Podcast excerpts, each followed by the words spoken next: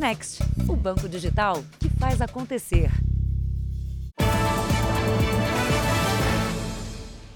Boa noite. Boa noite. Morreu em São Paulo a empresária acusada de mandar matar um namorado. Anne Frigo cumpria prisão domiciliar há seis meses quando passou por uma cirurgia para retirar um câncer no cérebro. O assassino, confesso, era corretor de imóveis e amigo do casal. Ele disse à polícia que a empresária pagou para que ele cometesse o crime depois de descobrir que ela foi traída. A empresária Anne Cipriano Frigo morreu em casa, onde fazia um tratamento paliativo contra um câncer agressivo. Ela estava neste apartamento avaliado em 20 milhões de reais na zona sul de São Paulo, o mesmo onde foi presa. A milionária respondia como suposta mandante do assassinato do então namorado Vitor Lúcio Jacinto. Quem denunciou Anne Frigo foi o executor confesso Carlos Alex Ribeiro de Souza. Segundo a polícia, ele aceitou matar Vitor em troca de 200 mil reais. A polícia encontrou a foto deste cheque assinado por Anne no telefone celular de Carlos. O crime foi em junho do ano passado. Carlos, que trabalhava como corretor de imóveis, mantinha negócios com o casal. No dia do assassinato, ele foi até o condomínio de luxo neste carro escuro para buscar a vítima. Minutos depois, atirou em Vitor dentro do veículo com o carro em movimento. O corpo foi deixado numa região de mata. Anne e Vitor viviam juntos havia três anos. A empresária costumava dar presentes valiosos ao namorado, mas teria decidido mandar matá-lo ao descobrir traições. A empresária sempre negou o envolvimento com o crime. Quatro meses depois de presa, ela passou mal na cadeia e exames comprovaram um tumor em estágio avançado no cérebro. A milionária foi operada, mas a doença progrediu. Ela não chegou a ser condenada. Com a morte de Anne Frigo, o processo contra ela deixa de existir. Há dois meses, a justiça revogou a prisão preventiva da milionária por entender que a saúde dela estava bem debilitada. O processo contra Carlos Alex Ribeiro de Souza, que está preso, segue normalmente. Ele deve ir a júri popular por homicídio qualificado, roubo e ocultação de cadáver. O motoboy Leandro Lopes Brasil, amigo de Carlos, que teria ajudado a esconder o corpo de Vitor, responde ao processo em liberdade. As defesas de Carlos e Leandro não foram localizadas. Veja agora outros destaques do dia. Polícia Federal investiga o desaparecimento na Amazônia de um funcionário da FUNAI e jornalista britânico. Brasil teve quase 200 mil novos empregos com carteira assinada em abril. Depois do escândalo das festas, o parlamento britânico decide manter Boris Johnson no cargo. Na reportagem especial, os presos que foram pegos tentando embarcar com drogas nos aeroportos brasileiros.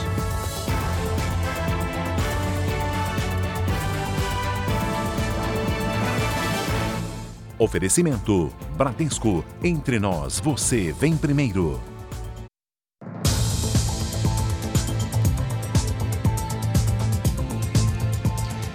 Em várias cidades, criminosos se passam por prestadores de serviço para aplicar o golpe da máquina de cartão. A farsa mais comum é fingir que o valor não passou, para então repetir a operação. Assim, o total debitado é bem maior que o devido.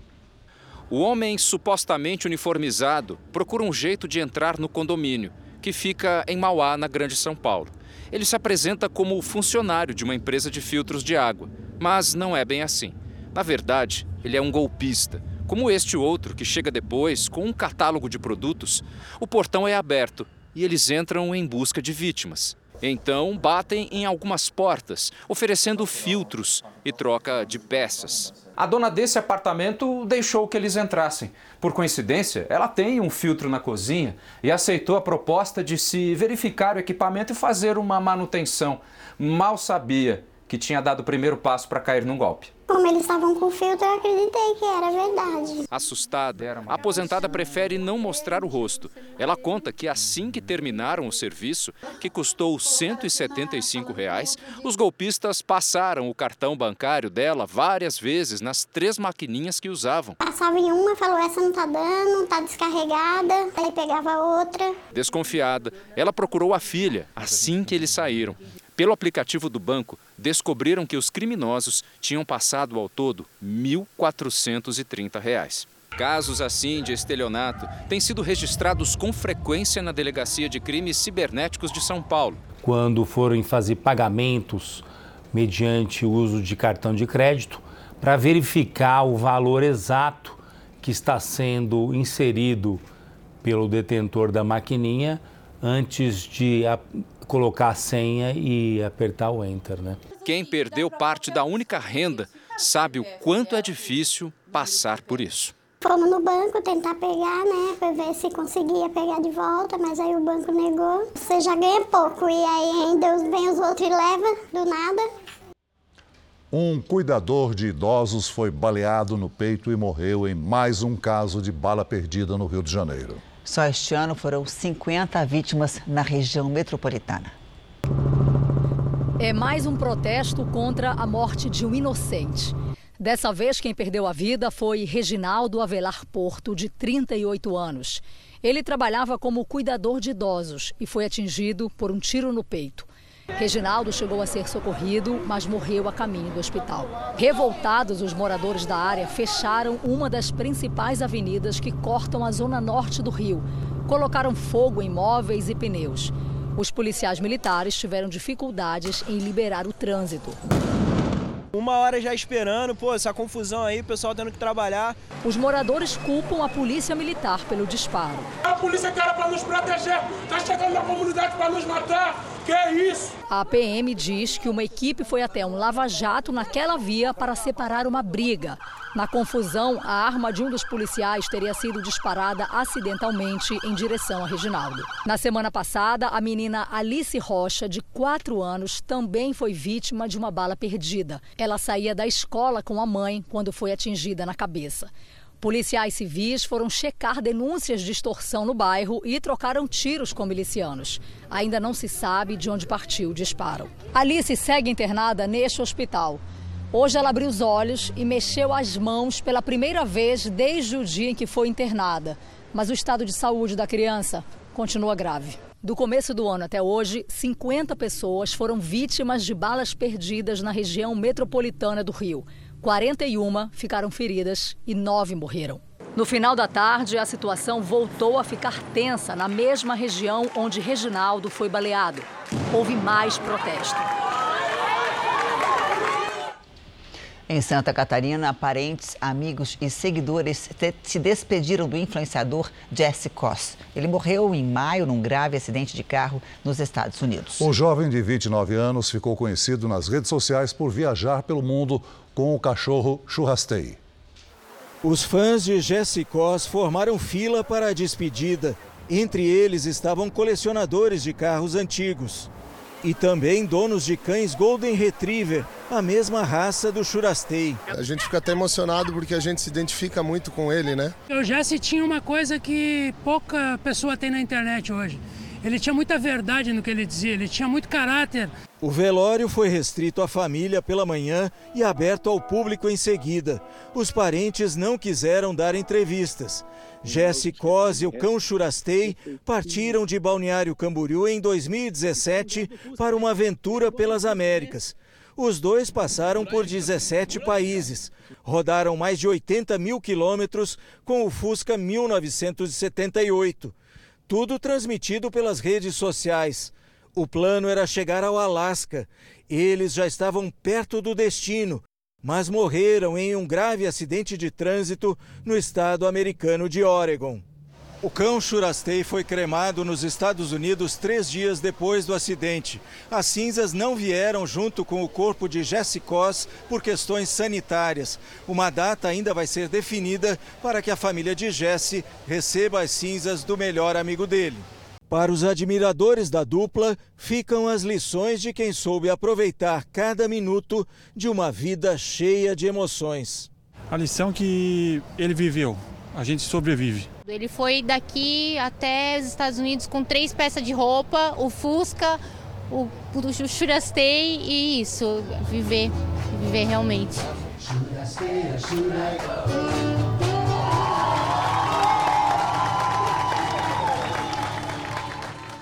O índice de reajuste dos aluguéis recuou nos últimos meses, mas ainda é considerado alto por muitas famílias. A dica é negociar. Muitos proprietários estão levando em conta que é melhor ceder um pouquinho do que ficar com o imóvel vazio.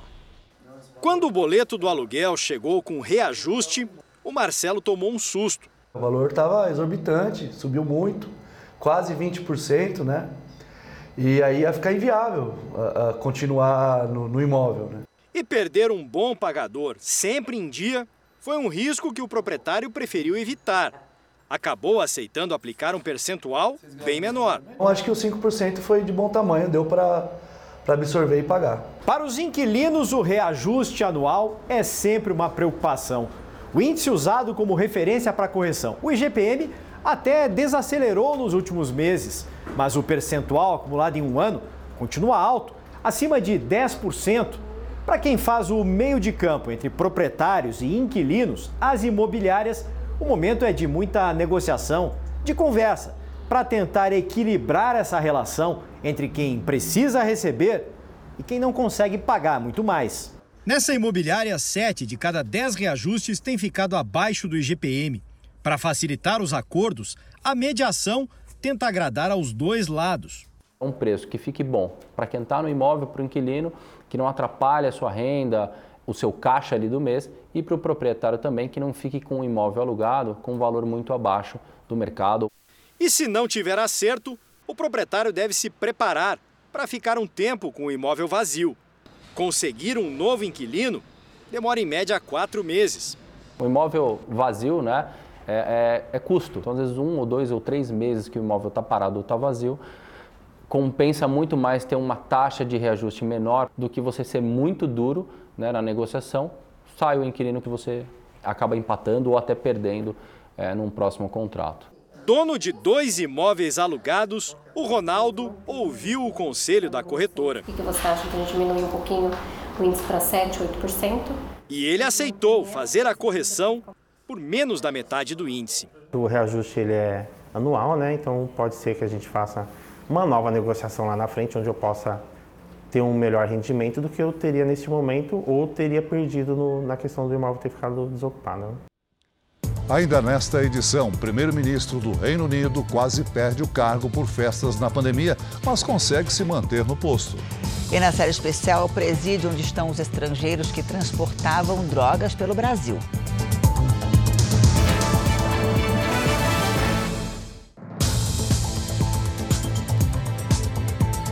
O número de empresas abertas no Brasil cresceu mais de 11% no começo do ano, em comparação com o fim de 2021. Para o Ministério da Economia, está mais fácil e mais rápido abrir o próprio negócio. No começo do ano, Pedro abriu uma hamburgueria em Brasília e se surpreendeu com a rapidez de todo o processo. Foi bem rapidinho, em dois dias eu consegui abrir, entre preencher toda a papelada e ter meus documentos. Em nenhum momento eu me encontrei assim com nenhuma dificuldade em relação à burocracia, assim, foi tudo bem tranquilo. O Ministério da Economia divulgou hoje um estudo chamado de Mapa das Empresas. Nos primeiros quatro meses de 2022, o Brasil ganhou mais 1 milhão e 300 mil companhias. Se tirarmos da conta as que fecharam no mesmo período, o saldo segue positivo: 808 mil novas empresas. O governo também se aproximou do objetivo de reduzir o prazo de abertura de um novo negócio para menos de um dia. Ainda falta um pouco para chegar lá. Hoje, o tempo médio é de um dia e 16 horas. A maioria das empresas, 61% delas, já é aberta em até 24 horas. Para o diretor do Departamento Nacional de Registro Empresarial e Integração, medidas como a Lei da Liberdade Econômica e a assinatura eletrônica avançada simplificaram a burocracia e estão ajudando a mudar a vida do empreendedor. Resultaram nesse avanço que nós tivemos é, com a redução é, considerável do tempo médio de abertura de empresas no Brasil. A maioria das novas empresas brasileiras está em São Paulo, Minas Gerais e no Rio de Janeiro. O setor de serviços responde por quase metade das companhias abertas. Com a privatização da Eletrobras, surge a opção de comprar ações da empresa com o dinheiro do fundo de garantia. Mas será que é uma boa ideia? Patrícia Lages, boa noite para você. Conta pra gente, é ou não é uma boa ideia? Vamos ver, né, Janine? Boa noite para você, para o Celso, boa noite para você de casa.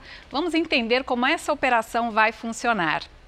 A oferta de ações da Eletrobras é para todos os trabalhadores que tenham pelo menos 400 reais na conta do FGTS. Isso porque o valor mínimo para a compra de uma ação é de 200 reais, e o trabalhador pode usar no máximo 50% do saldo. É bom levar em conta que o rendimento do fundo de garantia é de 3% ao ano, mais a taxa referencial ATR. Se de um lado a rentabilidade é bastante baixa, do outro não há riscos, porque o rendimento é garantido por lei. A gente sabe que o mercado de ações ele oscila muito, né? Você pode ganhar muito, mas você também pode perder muito, né, Patrícia? Exatamente, Janine, e é por isso que a gente precisa avaliar esses riscos. Antes de entrar no mercado de ações, é indicado que a pessoa tenha uma reserva financeira em renda fixa, ou seja, aplicações que garantam um rendimento, ainda que mais baixo, mas que não represente grandes riscos. Para quem não tem dinheiro guardado, não é aconselhável começar com investimentos de alto risco. Para entender melhor, considere a seguinte analogia: os investimentos de renda fixa são como o ensino fundamental, devemos começar por aí. Depois é que a gente vai para a renda variável, que seria o equivalente ao ensino médio. E, por fim, entramos no mercado de ações, que seria a faculdade. Assim como não dá para começar os estudos pela faculdade, não é aconselhável começar a investir pela bolsa de valores. E também não é recomendado colocar todo o dinheiro em ações de uma única empresa. O melhor é diversificar para dosar os riscos do investimento. É preciso lembrar que o FGTS, entre outras coisas, é uma reserva em caso de desemprego e que pode fazer falta em um momento difícil. Janine. Verdade. Obrigada, viu, Patrícia? Veja ainda nesta edição: a Polícia Federal investiga o desaparecimento de um jornalista britânico e de um funcionário da FUNAI no Amazonas. E também na série especial, a vida das chamadas mulas do tráfico pessoas que se arriscam transportando drogas em troca de dinheiro.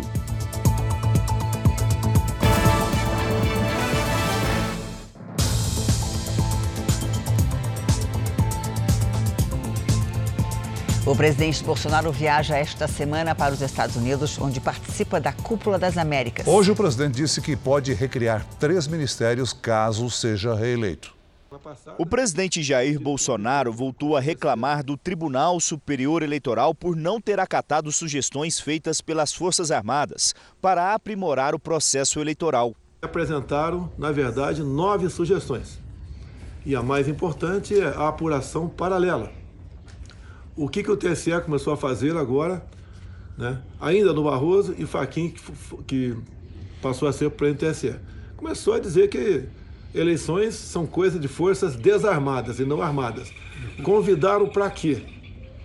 Esse é um pequeno retrato do que está acontecendo no TSE. Deixo claro também que quem tirou Lula da cadeia e tornou elegível foi o próprio Faquim, quando ele ele resolveu então, como relator, dar pela soltura do Lula. Ou seja, o Faquin, no mínimo, deveria se considerar impedido ou suspeito para conduzir o processo suspeito. eleitoral. O presidente do TSE falou sobre o processo eleitoral, mas não respondeu diretamente às críticas do presidente. Defender a natureza pacífica das eleições é defender o direito à opinião e assegurar que a classe política não se furte ao julgamento das pessoas comuns. Em uma entrevista nesta segunda-feira, o presidente Jair Bolsonaro disse também que a privatização da Petrobras é um processo demorado que pode levar cerca de quatro anos e que, num eventual segundo governo, pretende recriar três ministérios para melhorar a gestão do país: o da indústria e do comércio, o da pesca e o da segurança pública. Nesta quarta-feira, o presidente Jair Bolsonaro embarca para os Estados Unidos para participar ao lado de outros chefes de Estado da Cúpula das Américas. Na quinta, o presidente terá um encontro com o presidente norte-americano Joe Biden. Fontes com quem eu conversei explicaram que nesta primeira reunião entre os dois presidentes estarão em discussão quatro temas: imigração, exportações, meio ambiente e energia renovável.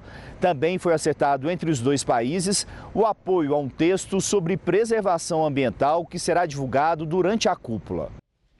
E a Cúpula das Américas começou hoje nos Estados Unidos. A gente vai agora até Los Angeles com o Vandrei Pereira. Oi, Vandrei, boa tarde aí para você.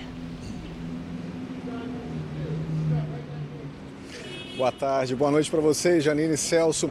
Pois é, a cúpula começou com a decisão do presidente mexicano de não vir à reunião após o governo americano não enviar convites aos países não democráticos do continente. São eles: Cuba, Nicarágua e Venezuela. Segundo uma fonte da Casa Branca, a decisão de não convidar as três nações foi tomada pela preocupação com os direitos humanos e a falta de democracia.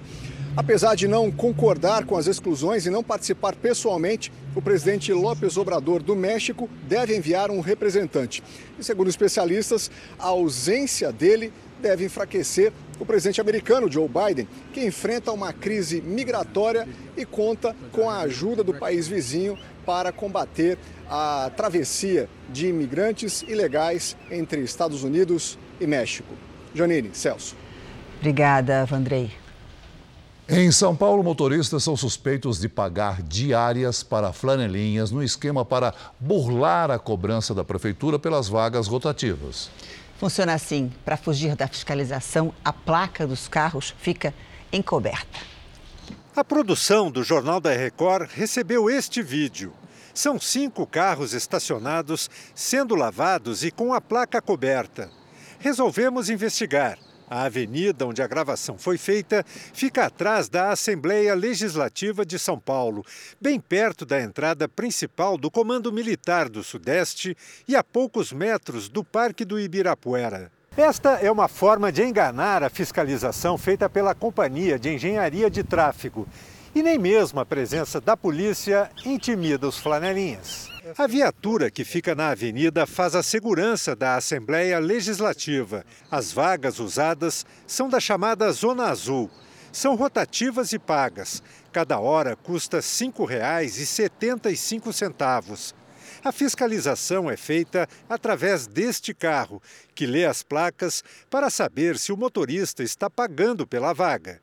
Mas neste flagrante, o carro da prefeitura passa e não aborda ninguém, mesmo com as placas cobertas. Encontramos um homem que trabalha lavando os carros e questionamos sobre as placas escondidas. Está secando o pano, não está cobrindo para nenhum. Insistimos e o homem confessou.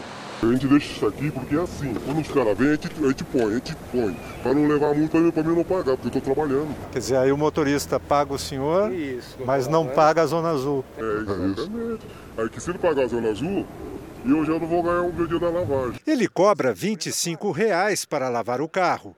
O Flanelinha contou para nós que ele e outro colega oferecem o serviço apenas aos motoristas que têm dificuldade com o aplicativo que mapeia e cobra pela vaga. A gente lavar o nosso aqui sossegado.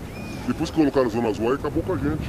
A gente está trabalhando para não ter mais ladrão na rua. Para o presidente da Comissão de Direito do Trânsito da Ordem dos Advogados do Brasil, a prática é irregular e o flanelinha pode, inclusive, responder criminalmente. Para o motorista, no caso aí seria só a infração realmente nesse caso específico.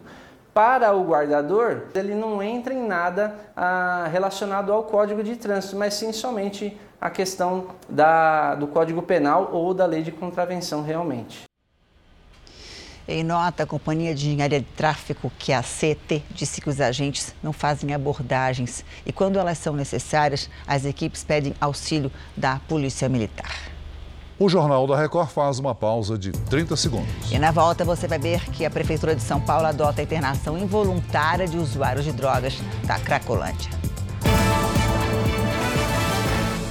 A Prefeitura de São Paulo anunciou que 22 dependentes químicos foram internados de forma involuntária desde que começaram as operações na região da Cracolândia. As famílias são responsáveis por pedir a intervenção do poder público. Sem vontade própria, mas com autorização de um parente e de um médico. Assim, o dependente químico pode ser internado. A internação involuntária está sendo feita pela Prefeitura de São Paulo desde abril, quando a chamada Cracolândia mudou de endereço. Até agora, 22 pessoas já começaram o tratamento. E o método é o da abstinência total.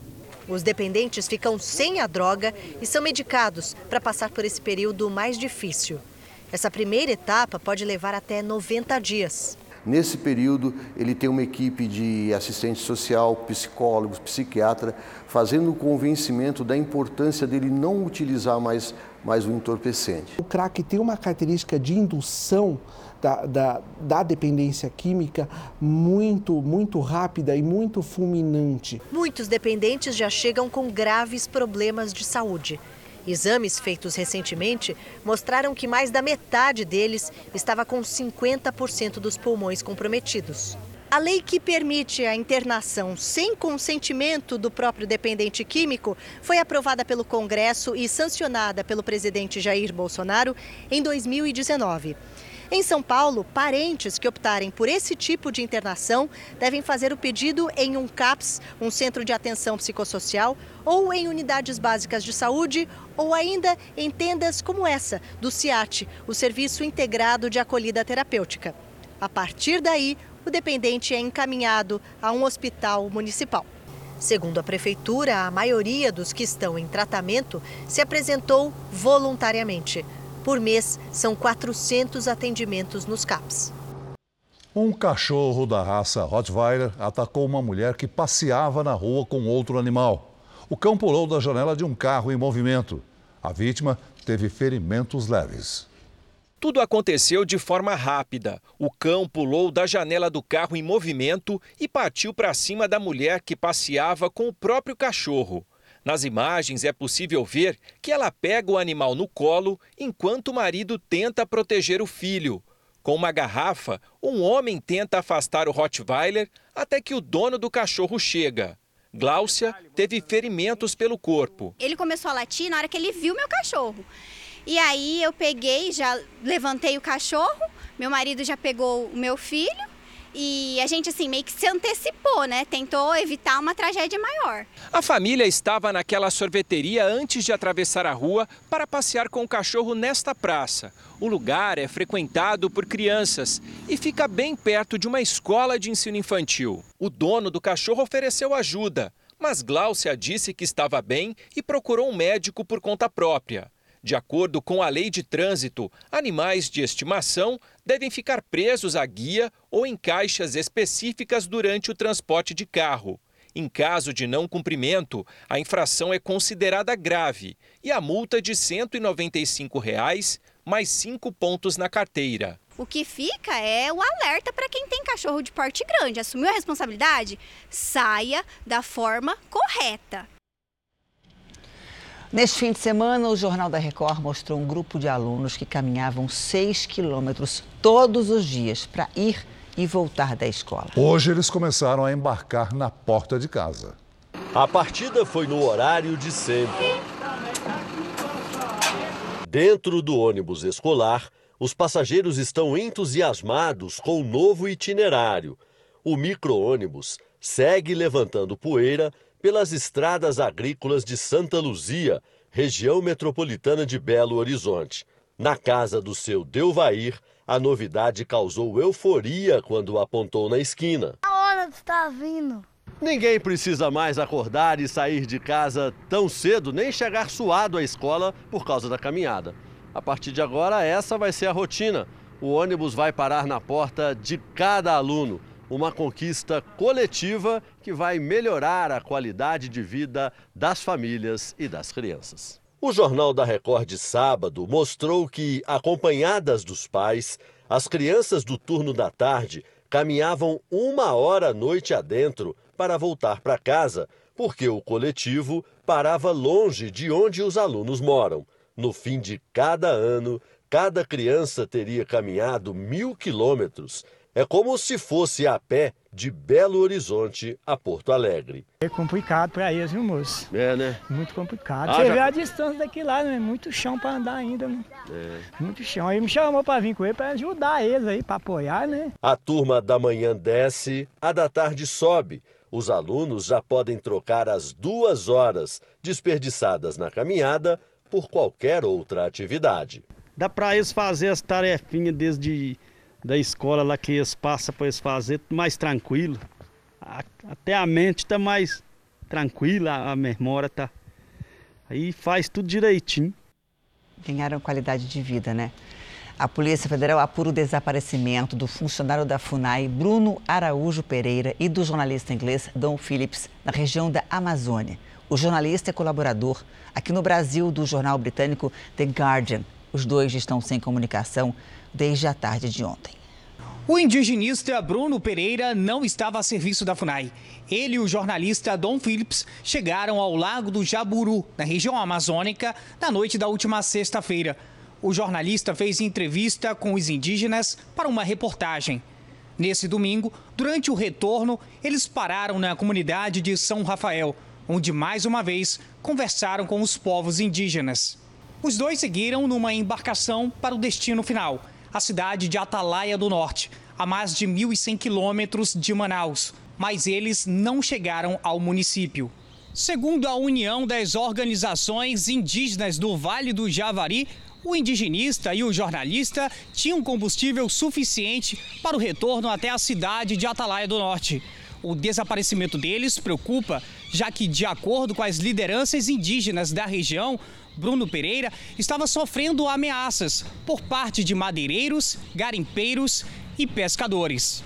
O governo do Amazonas montou uma força-tarefa com policiais militares e civis, além de voluntários. A Polícia Federal investiga o desaparecimento e as Forças Armadas estão envolvidas nas buscas. O Procurador-Geral da República, Augusto Aras, e o Ministro da Justiça, Anderson Torres, conversaram hoje à tarde sobre o assunto. O britânico Don Phillips mora há mais de uma década no Brasil e colabora para várias publicações internacionais. O jornal The Guardian diz que há receio pela segurança dele após o desaparecimento. A Associação dos Correspondentes de Imprensa Estrangeira no Brasil e a Associação dos Correspondentes Estrangeiros emitiram uma nota manifestando preocupação. A Nathalie Machado tem as últimas informações sobre esse caso, direto de Brasília. Oi, Nathalie, boa noite para você. Olá, Janine, Celso, boa noite, boa noite a todos. A ministra da Família, Mulher e Direitos Humanos, Cristiane Brito, informou que a pasta não sabia das ameaças sofridas pelo servidor da FUNAI, Bruno Araújo Pereira. E também disse que a investigação sobre o caso continua. A embaixada do Reino Unido no Brasil informou que está em contato direto com a mulher do jornalista britânico desde o início da manhã e presta todo o apoio necessário à família. Janine, Celso. Obrigada, Nathalie. A Coreia do Sul e os Estados Unidos dispararam oito mísseis no mar para responder a uma ação semelhante realizada pelo regime norte-coreano. Sete disparos foram feitos pelos sul-coreanos e um pelos americanos. Algumas horas antes, a Coreia do Norte havia disparado oito mísseis de pontos diferentes do país, também destinados ao mar. Os militares da Coreia do Sul afirmaram que o teste de hoje tem o objetivo de demonstrar à Coreia do Norte a habilidade de responder rapidamente e com precisão a qualquer ataque do país vizinho. O Jornal da Record faz agora uma pausa de 30 segundos. E na volta, presidente Bolsonaro anuncia corte de impostos sobre o diesel, a gasolina e gás de cozinha. O presidente Bolsonaro, junto com os presidentes da Câmara e do Senado e do ministro da Economia, anunciou há pouco um acordo para reduzir impostos. O objetivo é conter o avanço dos preços dos combustíveis e do gás de cozinha. Nós vamos a Brasília com o repórter Luiz Fara Monteiro. Boa noite, Fara. Como é que o governo pretende fechar essa questão, hein? Celso, Janine, boa noite. Boa noite a todos que nos acompanham. Olha, Celso, o presidente Jair Bolsonaro propôs que o governo e o Congresso Nacional tentem diminuir os prejuízos à economia causados principalmente pela pandemia da Covid-19 e pela guerra na Ucrânia. Bolsonaro ressaltou que a inflação fez subir os preços dos combustíveis e que as discussões têm o objetivo de reduzir os danos à população. O acordo entre o Palácio do Planalto e os presidentes da Câmara e do Senado envolve a aprovação de um projeto de lei e também uma proposta que mudaria a Constituição. Com isso, seria possível reduzir impostos estaduais sobre o diesel, a gasolina e também sobre o gás de cozinha. O governo compensaria a perda de arrecadação dos estados e também zeraria os impostos federais desses produtos. Nós vamos agora no Jornal da Record ouvir um trecho da fala do presidente Bolsonaro. Em se aprovando o projeto de lei complementar e em se promulgando de forma bastante rápida uma emenda à Constituição, isso se faria valer imediatamente na ponta da linha para os consumidores, então, essa diminuição de carga tributária para enfrentarmos esse problema fora do Brasil, que tem reflexo para todos nós aqui dentro. O Brasil teve alta nas contratações em abril. Segundo o Ministério do Trabalho e da Previdência Social, foram criados 197 mil empregos com carteira assinada. Aos 17 anos, a jovem exibe a carteira de trabalho com orgulho. Ela foi contratada para trabalhar como recepcionista numa empresa de serviços terceirizados. O primeiro emprego veio em boa hora. Mais da metade eu estou guardando para minha faculdade, que eu pretendo fazer faculdade ano que vem. E a outra parte, um pouco, eu compro o que eu preciso e ajudo minha mãe um pouco em casa também. A gerente de RH da empresa diz que as oportunidades de trabalho aumentaram desde o começo do ano. Nos últimos meses houve uma procura maior a respeito de, de serviços e isso reflete na nossa contratação, né, que a gente precisa de é, recrutar mais pessoas, mais candidatos, então aumenta a demanda de vagas para a gente. De acordo com o Cadastro Geral de Empregados e Desempregados, o CAGED, no mês de abril foram abertas quase 197 mil vagas de trabalho em todo o país. Em março foram 136 mil. No acumulado do ano, são mais de 770 mil empregos com carteira assinada. Se comparado ao mesmo período do ano passado, o número é 3,6% menor. Mesmo assim, para o governo, isso não representa uma desaceleração. Esse número acho que é um testemunho de uma maior base, né? É, de um maior estoque de empregos. E, portanto, o percentual de crescimento é natural que ele diminua ao longo do tempo, né? Os números mostram que foram criados empregos com carteira assinada em quatro dos cinco setores da economia. O setor que mais gerou vagas foi o de serviços, pouco mais de 117 mil. Em seguida vieram setores de comércio, indústria e construção. No setor agropecuário, o número de demissões foi maior que o de contratações. É sempre uma boa notícia quando a gente tem um aumento de, de emprego, principalmente quando a gente fala de períodos né, de desemprego desemprego muito elevado. A gente tem que observar também a qualidade desse, desse emprego e também ter expectativa aí de novos negócios para novas áreas para a gente retomar a economia. Depois que o Superior Tribunal de Justiça cancelou o show de Gustavo Lima no interior da Bahia, cidades de outros estados também começaram a ser investigadas pelo valor gasto com festas organizadas por prefeituras.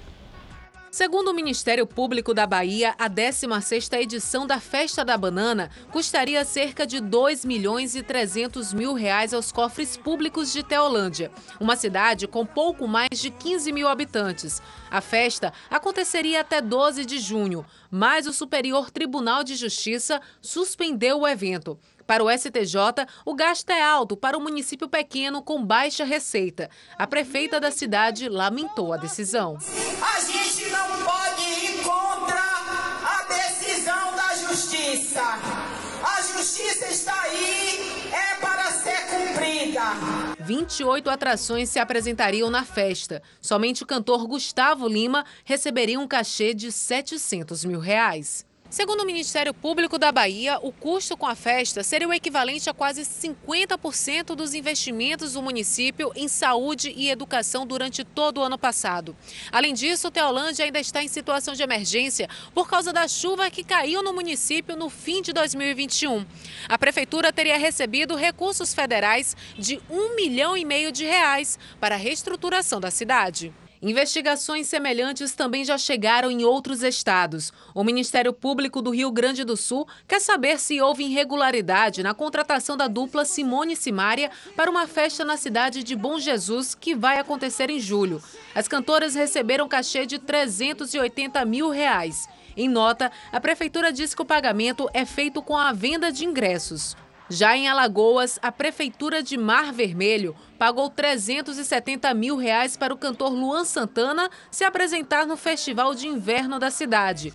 O evento deve acontecer no mês de agosto. Mar Vermelho tem menos de 4 mil habitantes e está entre os 100 municípios com menor renda do país. Nem sempre é ilegal, mas ele aparenta imoral na medida em que você não é democrático para ouvir e para aferir se o resultado daquele espetáculo, daquela contratação, de fato vai deixar dividendos e recursos para o município. O estado de São Paulo está monitorando um paciente com suspeita de ter contraído a varíola do macaco. A informação foi confirmada pelo Ministério da Saúde, que agora acompanha sete casos suspeitos da doença no país. Por enquanto, o Brasil não tem nenhum caso confirmado. Vamos agora à previsão do tempo. A semana começou com chuva no Rio Grande do Sul e em Santa Catarina. Em 24 horas, cidades do interior gaúcho tiveram metade do volume esperado para o mês de junho. Oi, Paloma Poeta, boa noite para você. Será que essa chuva vai encaminhar para outras regiões do Brasil? Vai sim, Janine. Boa noite para você, para o Celso. Boa noite a todos. Nesse momento, são instabilidades no alto da atmosfera que deixam muitas nuvens espalhadas pelo sul do Brasil. E nas próximas horas, a circulação de ventos ganha força, se torna um ciclone extratropical e avança em direção ao sudeste. No sul e em Mato Grosso do Sul, a chuva ocorre com granizo e ventanias. Nas outras áreas do centro-oeste e na maior parte do sudeste, sol e poucas nuvens. No norte, pancadas de chuva. No litoral do Nordeste, a quantidade de água é menor, mas tem previsão de chuva também até quinta-feira, pelo menos. Em Porto Alegre, máxima de 19 graus. No Rio de Janeiro, faz 29 e em Cuiabá, 34. Aqui em São Paulo, quem gosta do calorzinho vai precisar aproveitar a terça-feira com 25 graus à tarde. Porque a partir de quarta-feira, olha só, tem o combo de chuva e frio. E quem está pensando no dia dos namorados já, eu já adianto que vai ser geladinho. Celso. Chegamos ao tempo delivery. A Luciana quer saber como é que fica o tempo em Santos, litoral paulista. Claro, vamos para lá então. Oi, Luciana. O tempo muda por aí também. Nessa terça-feira, a temperatura ainda sobe para 26 graus à tarde e à noite pode chover. Na quarta e na quinta, nevoeiro, chuva, mar agitado e temperaturas baixas. Paloma, vamos atender o Fausto, que é de Anápolis, Goiás. Claro, vamos para Goiás então. Oi, Fausto. Aí em Anápolis a chuva vai demorar um pouco para chegar. A semana segue com sol e baixa umidade do ar. Máxima de 28 na terça tarde. 29 na quarta e faz até 30 graus na quinta-feira. Participe você também do Tempo Delivery pelas redes sociais. É só mandar sua mensagem, você sabe, né? Com a hashtag você no JR. Janine, Celso, boa noite, até amanhã. Obrigada, Paloma. Até amanhã. Até amanhã. O parlamento britânico decidiu manter o primeiro-ministro Boris Johnson no cargo. Os parlamentares se reuniram para decidir se o primeiro-ministro tinha condições de permanecer no cargo. Esse tipo de ação é chamado de voto de desconfiança. A situação de Boris Johnson piorou quando investigações mostraram que, durante o confinamento por causa da pandemia, ele participou de diversas festas, enquanto pedia para a população ficar em casa. Depois de mais de três horas, os deputados decidiram que Boris permanece no cargo. Ele ganhou pelo placar de 211 a 148. Com a vitória, Boris Johnson não poderá sofrer outro questionamento desse tipo no prazo de um ano. Mas analistas consideram preocupante que 40% dos parlamentares do partido do primeiro-ministro, o conservador, não tenham dado apoio ao político. O Jornal da Record faz uma pausa de 30 segundos. E na sequência você vai ver o presídio que concentra os estrangeiros condenados por traficar drogas. Foram mais de dois meses de reportagem. Nossas equipes visitaram sete cidades em duas regiões do Brasil. Na série especial desta semana, como é a vida das mulas do tráfico, pessoas pagas para transportar drogas. Hoje você vai conhecer um presídio no interior de São Paulo que concentra o maior número de estrangeiros encarcerados do país, a maioria por tráfico.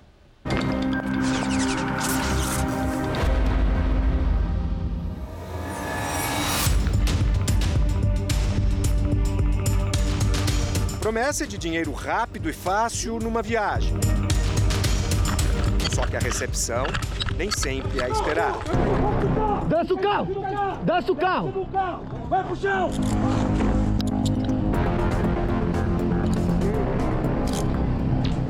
E o destino talvez seja o último em muitos anos. Thaís tinha 22 anos e nenhuma experiência com o crime. Universitária, ela estava desempregada e com dificuldades para manter o filho de 5 anos. Faltou gás, faltou alimentação dentro de casa e foi quando eu estava numa festa e me ofereceram essa, essa viagem em que eu tinha que entregar e voltar com. entregar uma mala e voltar. A proposta era levar uma mala de Brasília para Recife, capital do estado de Pernambuco. Aparentemente, nada demais. Me ofereceram um valor de R$ 1.500. Eu não podia tocar na mala, não podia abrir. Só que o custo foi bem mais alto: três anos e meio de prisão. Depois de ser pega, ligou para a família para avisar. Quis ligar para minha irmã, ela estava no trânsito e, eu, e ela tá, tá, onde é que você tá? A gente está desesperado desde de manhã, você sumiu. E aí quando eu, Dani, eu tô presa. Ela, você tá onde que eu tô indo para ir? Aí eu, não, eu tô em Recife. Ela, minha irmã, não vou conseguir te ver. Thaís não sabia exatamente o que transportava. Descobriu depois de ser presa 30 quilos de cocaína. A função das mulas é transportar a droga de uma região para outra ou de um país para o outro. Elas nem conhecem o dono do entorpecente. O perfil preferido pelas quadrilhas é o de pessoas acima de qualquer suspeita, sem histórico com o crime. Essa situação muda assim que a viagem começa. Se elas entregam a encomenda conforme o combinado, recebem o dinheiro e voltam para casa. Se o produto é apreendido ou elas são presas, o prejuízo é perdoado. Mas se por algum outro motivo perderem a droga, sabem que podem perder a vida também. Se ela efetivamente desviar ou tentar simular uma situação para ficar, certamente a pena aplicada é a pena de morte na maioria das vezes.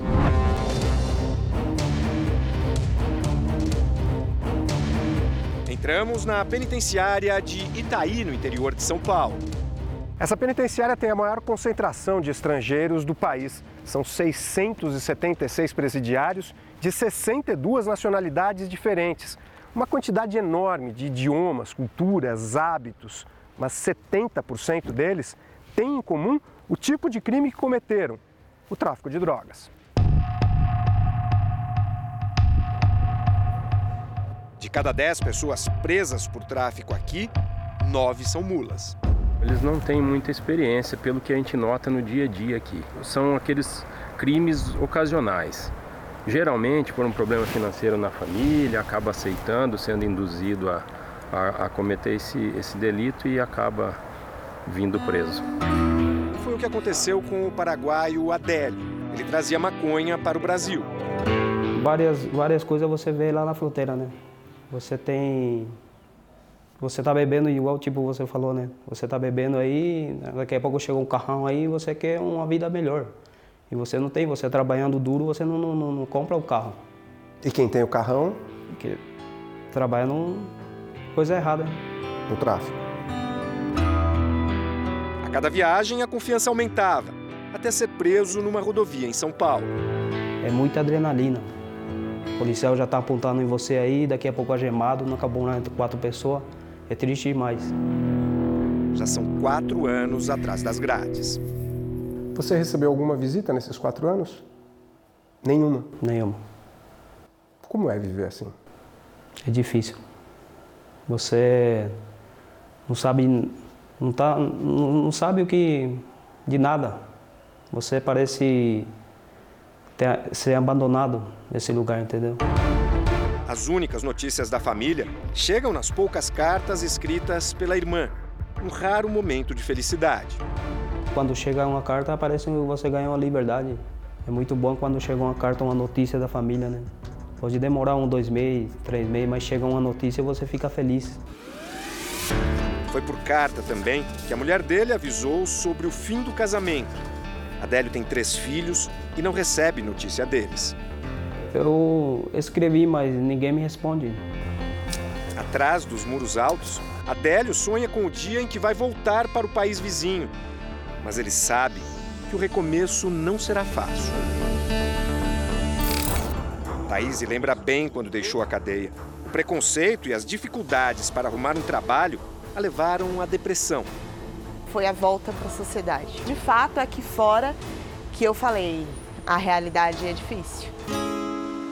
Hoje, totalmente livre, ela dirige um instituto que qualifica e encaminha ex-presidiários para o mercado de trabalho.